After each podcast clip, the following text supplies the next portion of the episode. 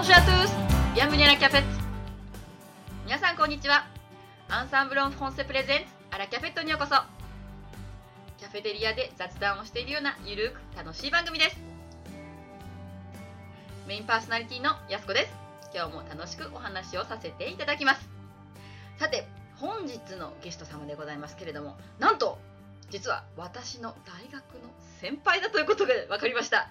アンサンブルメイトは、針貝信子さんをお招きいたしました。こんにちは、信子さん。こんにちは。どうぞよろしくお願いいたしまよろしすくお。願いいたします。では、じゃあ、あの、早速ですけれども、自己紹介をしていただいてよろしいでしょうか。はい。それでは簡単に自己紹介いたします。えー名前は針貝信子。えーかなり昔に国立音楽大学を出まして、あまあ、安子先生の、まあ、先輩にあたりますけれども、あのまあ、主婦業の傍ら、そうですね、音楽活動というか、演奏活動をしながら、生徒も教えております。で、自宅で何人かの生徒を見ておりまして、あの、すごく、あの、教えるのが好きだなって自分で最近、この頃実感しておりまして、楽しい生活を送っております。素敵ですね。演奏は何が専門なんでしょうか？あの今まではイタリアによく行ってましてイタリアの先生にあのまあオペラ歌手ではないのであのオペラ全曲を勉強することはなかったんですけれどもオペラのアリアですとかイタリア歌曲ですとかまあその他にうん学生時代は日本歌曲もいたしましたしいろいろあと宗教曲ですとかまあ賛美歌の類なども歌いますしいろいろですね。うん。やっぱ歌家の方たちはやっぱり語学にすごく堪能なイメージがあるんですけれども、やはり。あ、いえ、あのね、語学に堪能かどうか、私にそれ当てはまるかどうかわかりませんし、あちょっと謙遜かな。うん。発音だけはいいんですよ。あ真似が上手。うん。真似が上手。だから、うん。その、なんて言うんでしょうね。うん。発音で困ったことはない。で、イタリア人の先生にも、プロノンチャベーネと言われましたね。そんなことはあるんですけれども、まあ実際の日常会話というのは、まあ非常にいい加減で、そこそこで。で、あの、2012年にちょっと、あの、なんて言うんでしょう、スタージュ、ドゥシャンっていうのかな、あの、音楽講習会がフランスの片田舎でありましてね。で、それにたまたまその講師を、あの紹介してくださる方があって夏のその1週間びっちりの講習会に参加したんですよ。ですほとんどもうフランス語も昔ちょこっと NHK の テレビでやった程度のフランス語で、まあ、なんとかなるだろう式に行ったんですね。でまあ歌はいいですよやるのは。でもその講習以外のその、ね、お仲間とうんそう喋ったり、それから、あのーなんて言うんでしょう、お宅をか借りたわけですから、そこのホストファミリーたちと喋らなくてはならなかったり。まあまあ、それがまあ非常に困難でしたね。それで、日本へ帰ってきて、これは何とかしね、せねばならないと痛感したわけですよ。なるほど。そうしてそのアンサンブラン・フランセを知りましたのが、その2012年の末頃かな？それで、うん、2010、あ、の、2012年の12月は、あのね、お試しっていうのを受けた体験ですね。そう。だけどその時ね、今一つもう一つ、こう、覚悟がなかったんですよ、私。それでね、この年でも、また語学をやるとなると、かなりの大変さは目に見えていたし、その、なんて言ったらいいのかな。その、記憶力は日に日に落ちるし、落ちてきてますし、まあいろんなこと考えて、こう、かっちりとした覚悟がなかったので、なんとなく伸びてしまったわけ。入会が。それでね、でもまた2013年にまた行くことになっちゃって、うんフランスへ。これは弱ったと。それでね、夏なのに、もう6月になってたのかな、うんあ、嘘。4月かな覚えてませんけど、その13年に入会して始めたわけです。いかがですか、うん、それでね、あの、去年、だから2014年が3回目になった。その3回目の時に、うん、やっとみんなが、信子はよく喋れるようになったね、とか、それからそのディクション、あの歌における発音がすごく、あの、明確になって、あの、音楽性がよく出るようになったとか、褒められて、それで2014年はウハウハと褒められた、褒められたとやっに帰ってきて、うん、それでまあ、帰ってきたんですけれども、あんなにあそこで喋れたのに、レッスンではなんでこんなできないんでしょうみたいなこともあったり、うん。で、やっぱり、うその、ある分野については知ってる単語も多かったりするんですけども、そうじゃないと全くできなかったり、それからフランス人がこう、フランス人同士でトゥトワイで喋ってる時の言葉というのはなんだか偉くあの違うんだなということを実感してますし、あの、私が聞くと、なんか尋ねるとすごくゆっくり喋ってくれたり、まあ、わかりやすい構文で 喋ってくれたりするので、それは良かったんですけれども、まあ、フランス人並みになるのはいかがなものかとクエスチョンマーク付きで帰ってまいりました。なるほど、お帰りなさいませ。では、それでね、うん、あの、昔々ね、屋根の上のバイリンガルという本を読んだ時に、それはあの、ロシアの、ロシア移民、ユダヤ人のロシアからの移民がニューヨークでいかにその現地に馴染みつつあるいは馴染まずに その英語を取得したり取得せずに取得できずにっていうさまざまな状況をこう SF に書いた本があったんですよ。でその記憶がありましてねやっぱり年齢がすごく影響するっていう一文もあったんですね。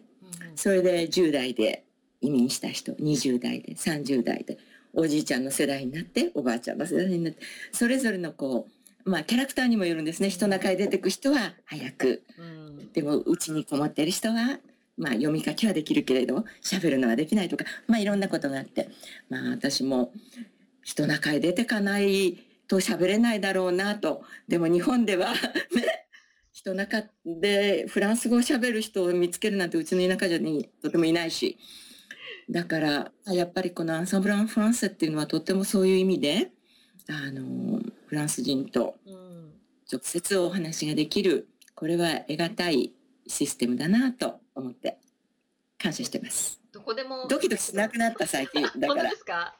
うん。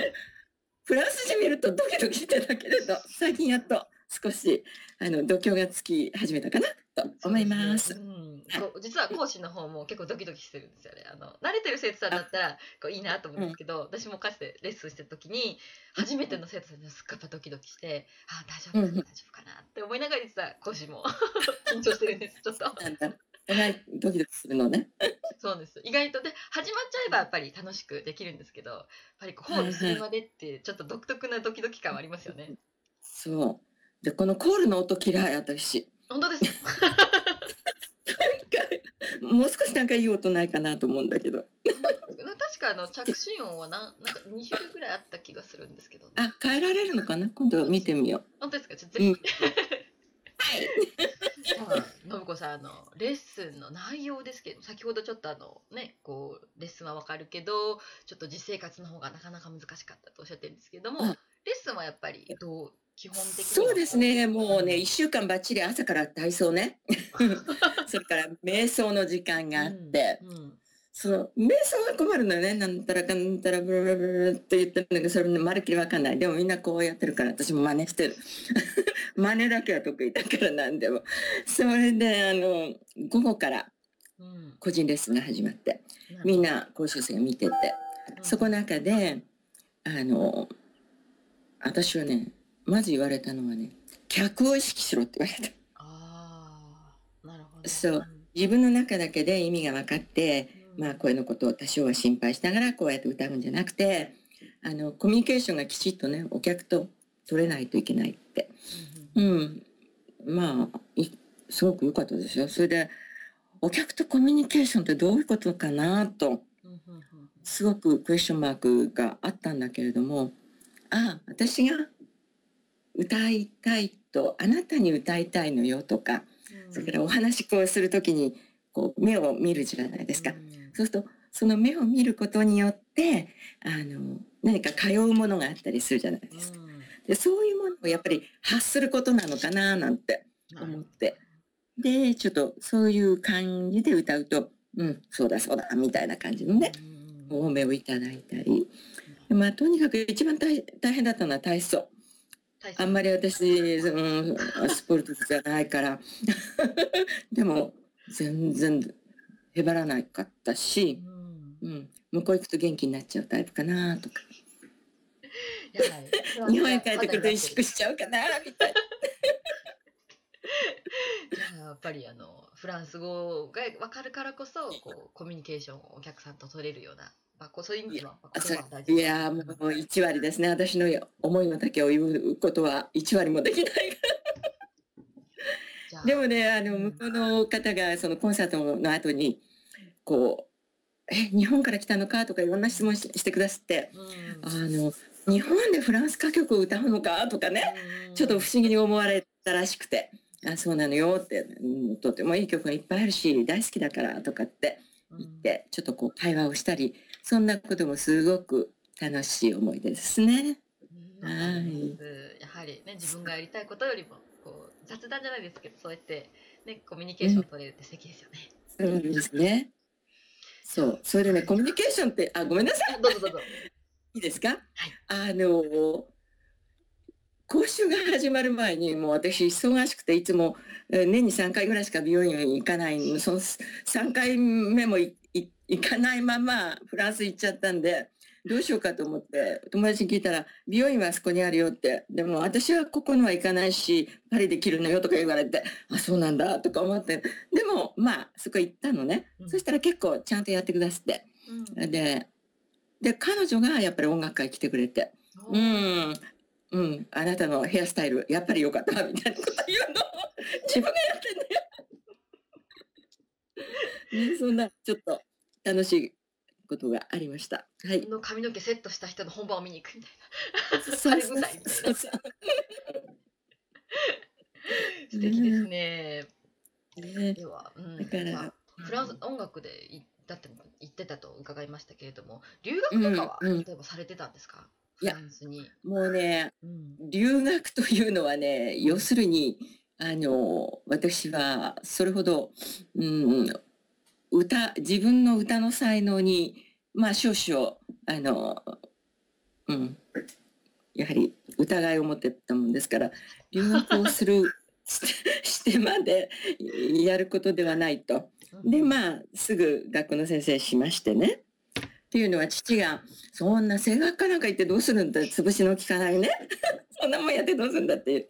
でも好きだからやるのよみたいなことを言いまして。そしたらじゃあまあとにかく教員の免許だけは取っとけと、うん、それが音大へやってもらう条件だったんですね。うん、それで卒業してすぐ学校の先生しまして。で結婚してからなんですよ。あのなんかもう学校の先生も嫌だし 嫌だし。でなんだかまあやり残したことがある感じがすごくしたのね。そして、うん、もう結婚はしたんだけれどももう一度うん声楽をやり直したい再開したいと思ってでいたこととちょうど夫が1年間日本を留守にすることが重なった。なるほど。うん、ラッキーですよね。うん、で日本で1年夫を待ってるのって、なんだかバカバカしくありません それで。それで実はねその時はまだね、イタリアって頭がなくて、うん、私が時々ボイストレーニングについてた先輩にあのまあ初級だけどフランス語もちょっとやったし私は前からパリに憧れてるから、うん、パリに行くんだとかやちょっとペラッと言ったら「あんた何言ってんのよ」って言われて「え私そんな怒られるようなこと言ったかな？と思って、うん、簡単ってなんだからイタリア行きなさいって言われてでもイタリア語なんて喋りません。あのイタリア人も知りません。イタリアの先生も分かりませんとかって言ったらちゃんと、ちゃんと紹介してあげるからって言って、それで、まあ、先生のあれに、お言葉に、こう甘えまして、うんどんどんどんどん話が進みまして。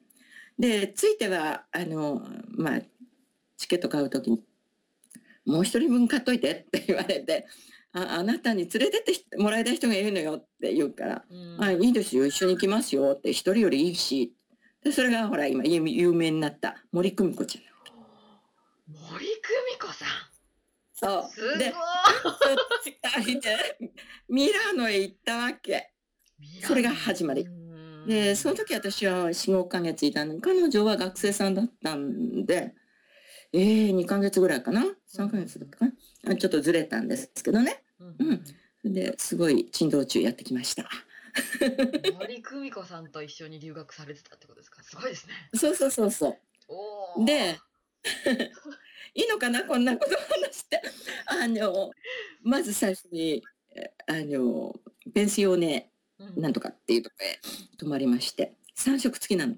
うん。それで、一部屋ツインを借りて、うん。で本当にじゃあ同三食付き。じ同じ部屋で。そうそう。それで、まあ、一つ、なんていうのかしら。洋服ダンスなんかも、うん。半分こねって言って、全部半分こねって言って暮らしてたんですけど、まあ彼女のお洋服多かったから、だんだん半分じゃなくなったんですけどね。森久美子さんの方が多かったんですか？そうそうそうそうそう。それであとあの要するにねそこがとってもあのイタリア人の例えばですねあのベネツィアからうんそのミラノにあの壁画の修復に来たその職人さんですとかあのイタリア人が多く泊まってたんですね。ですからパスタの量がこんななの。こんななのって。それでもうなんか同じパターンだし。うん。自分たちでこれどっかキッチン付きの借りて暮らそうよってことになりまして。そしてあのキッチン付きのアパートにあのレジデンスっていうんですか？うんそこに、うん、デメナージュしてあの引っ越しして、ううんん、それでレッスン受け始めた。うん。イタリア語はゼロでなんとなくフランス語がわかるからみたいな。ずうずうしいでしょ。久美子ちゃんも私もね。あ久美子ちゃんなんて言っちゃった。久美子ちゃんも私もほとんど。ボンジョルノとピアチェーレとボレイなんたらかんたらをねあんなにししたいんですがね。そういう肝心なことだけちょっと覚えて。でもなんとかなりましたよ。だんだん行くうちに覚えるしあのどうん。暮らしていくうちに。お惣菜屋さん行って買ったりね、うん。お肉今日はポトフしたいとか言えばそれなりのお肉をうん。くれたりするじゃないですか。あのこんな風譜に。面に書いてある言葉をそのまんまこうイタリア語ですよね。ピアノとかフォルテとかってびっくり。そうそうそう。だから何かこうパニックって慌てたりするとピアノピアノって言われたりね。なんかそういうのありますよね。あこういう時に使うね。というかそこで止まってとか言うとフェルマでしょ？メレケフェルマ、うん、フェルマータ、うん、そうそうそうそう。結構。うんこ結構譜面に書いてあることがイタリア語で、逆にそうそうそのイタリア語の譜面を知ってたからフランス語に役立ったって時があったんですけど、あーなんかそういうことうんナミコさんも思われ思わなかったですか？そうですね。あのだから音楽をやる場合にはうん。本当にもう世界どこへでも行ける？みたいな感じですよね。うんあの話通じますしねそれで。うん、で呼吸法にしたってあのなんていうかしら素早い呼吸をしろとかゆっくりレンタメンてゆっくりにしろとかってそのそんな言葉はねすぐわかるし、うん、だからもっともっとこうなんていうかしら親しくなった人と喋ることっていうのはやっぱり難しいですよね。普通の言葉とかっていうのが割と難しいかもしれないですね。そうですね。うん。そうそう。さん、とっても楽しい話ばかりなんですけれども、ぜひうん第2回に続けてもう一度ゲストで出ていただいてもよろしいでしょうか？はい、いろいろありますよとか言って。いやー楽しいもっとじゃあ伺いたいんですけど、では本日はここまでということで第2回もはい失礼しとして呼ばさせていただきます。本日はとてもたくさんのことをありがとうございました。とんでもございません。こちらこそありがとうございました。来週よろしくお願いいたします。はいアラキャフェットを運営しているオンラインフランス語学校オンソンブロンコンセではフランス語を自宅で1回1500円からプロの講師に学べる学校ですあなたのペースに合わせて行われるマンツーマリによるレッスンです。無料体験レッスンも随時可能となっております。フランスで叶えるあなたの夢応援します。それではアビアントオーバー